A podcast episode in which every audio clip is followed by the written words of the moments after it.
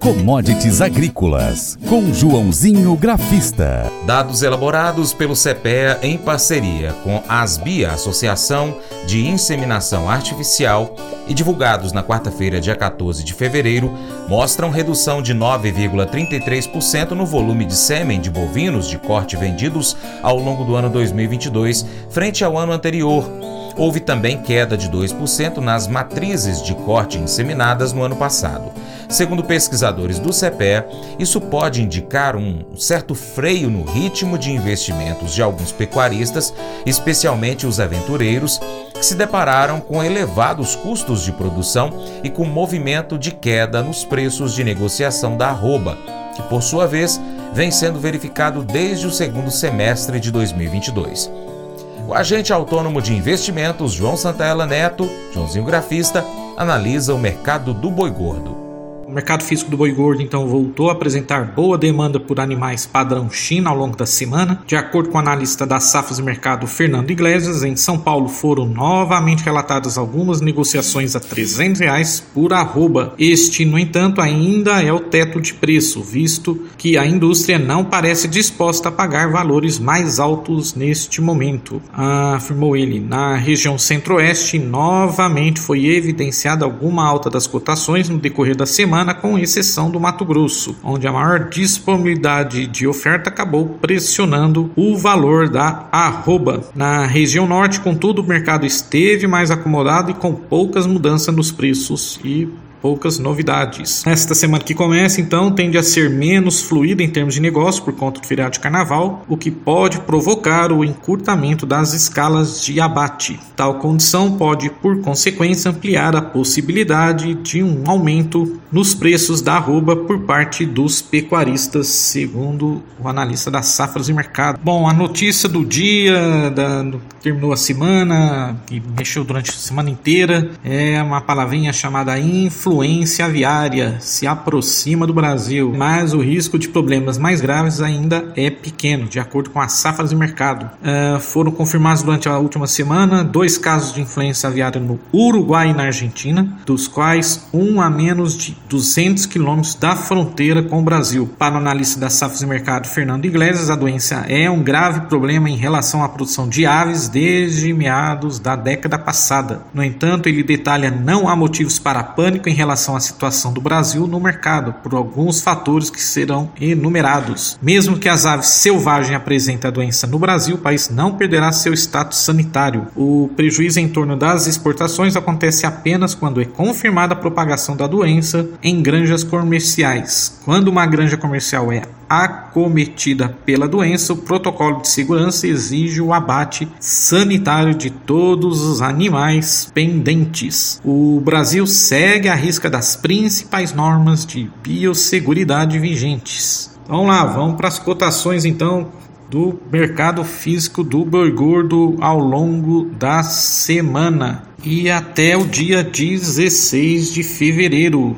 Ah, então vamos lá, São Paulo capital 300 reais arroba, alta de 1,69% frente a 295 na semana anterior. Em Uberaba, Minas Gerais 295 reais arroba, estável em relação à última semana. Em Goiânia, Goiás 275 reais arroba, ah, frente a 270 na última semana. Mato Grosso do Sul em Dourados 270 reais frente a 265. Em Cuiabá, Mato Grosso 251 reais arroba arroba, frente a 252, valorizou um pouquinho aí. Bom, gráfico do boi gordo na B3, contrato março, né, uma fortíssima alta aí nos últimos meses, nos últimos dias, uma tendência de alta gigantesca aí de recuperação, principalmente quando desde praticamente metade do mês de janeiro, então de lá para cá só subiu os preços, romperam resistência ali nos 296, chegou na próxima agora da próxima resistência forte, que é os 310, fechou a 306. Uh, só vejo um pouquinho, talvez o início de realização, se perder os 303, que aí levaria aí para os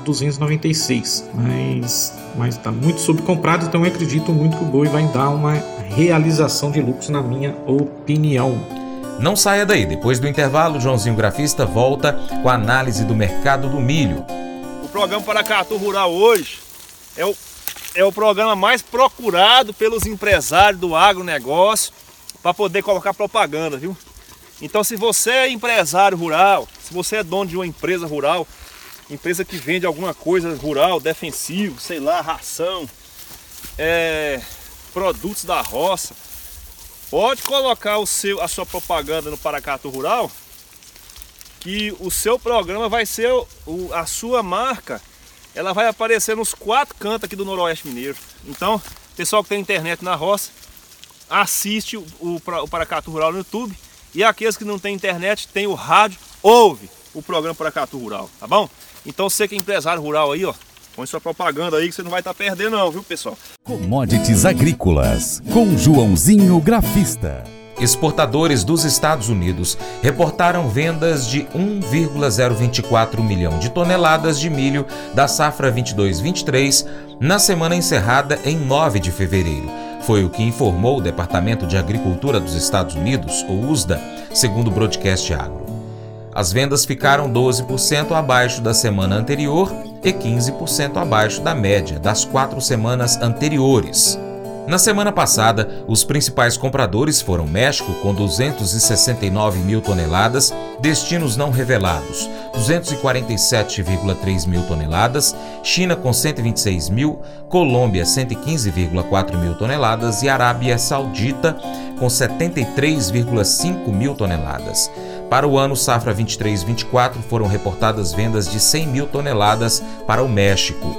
As vendas vieram dentro da previsão de analistas consultados pela Dow Jones, que esperavam volume entre 700 mil toneladas e 1,35 milhão de toneladas na semana. Os embarques do período totalizaram 670,5 mil toneladas na semana, 70% acima da semana anterior, 2% acima da média das quatro semanas anteriores. Os principais destinos foram México, 386 mil toneladas, Arábia Saudita, 73,5 mil toneladas, Guatemala, com 41 mil e El Salvador, 35,8 mil toneladas.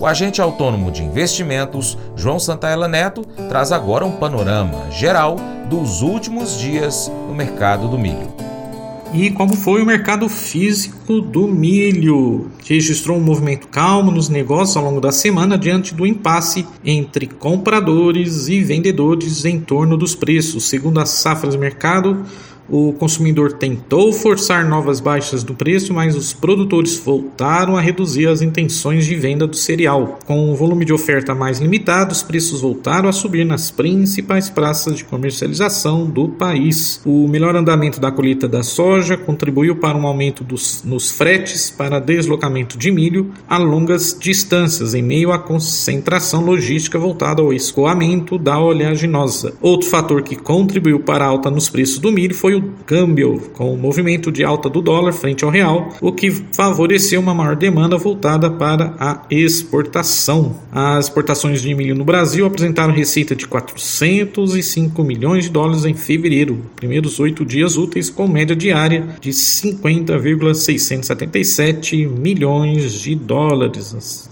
dados foram divulgados pela Secretaria de Comércio Exterior. Então vamos lá, como é que foi o balanço semanal do milho? Os preços avançaram de 85 para 86 reais na base de venda em Cascavel, no Paraná. Mogiana Paulista, cotação subiu de 84 para 85, variação da semana. Campinas, Cif, São Paulo, preço foi cotado a 90 reais contra 89 praticados na semana passada. Erechim, Rio Grande do Sul, a cotação na venda seguiu de 93 em 93 reais a saca. Em Uberlândia, Minas Gerais, preço mudou de 78 para 80. Em Rio Verde, Goiás, na base de venda, o preço seguiu em 80 reais a saca. Em Rondonópolis, Mato Grosso, cotação permaneceu em 73 reais a saca e no Porto de Santos o preço aumentou de 89 para 91 reais a saca. As informações aí são das safras de mercado. Bom início de semana a todos, abraços a todos, bom feriado de carnaval a todos e vai commodities.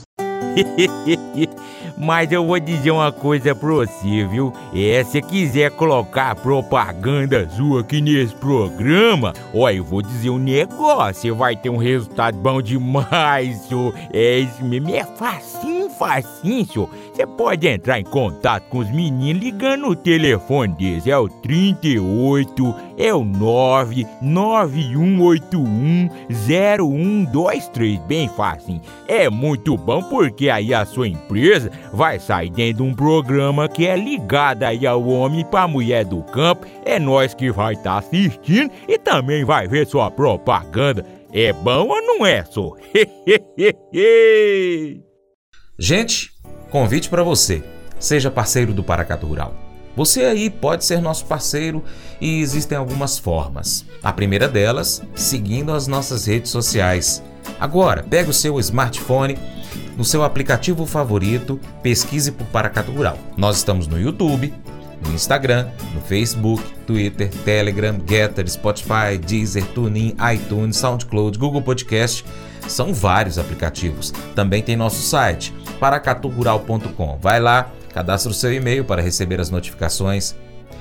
Segundo, você curte, comenta, salva, compartilha as publicações, marca os amigos, marca o Paracatu Rural nas suas publicações, comenta nossos vídeos, posts e áudios. E por fim, você pode ser um apoiador financeiro do Paracatu Rural com qualquer valor via Pix, ou ainda um patrocinador, anunciando aqui a sua empresa, o seu produto, o seu serviço, no nosso programa, nas nossas redes sociais, no nosso site. Nós precisamos de você para a gente continuar trazendo aqui as notícias e as informações do agronegócio brasileiro.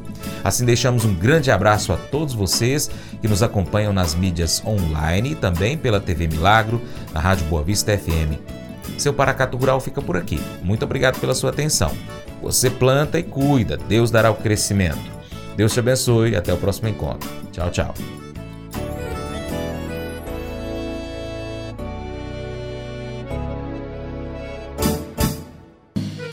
Acordo de manhã para prosear no mundo do campo, as notícias escutar. Vem com a gente em toda a região com o seu programa Paracatu Rural.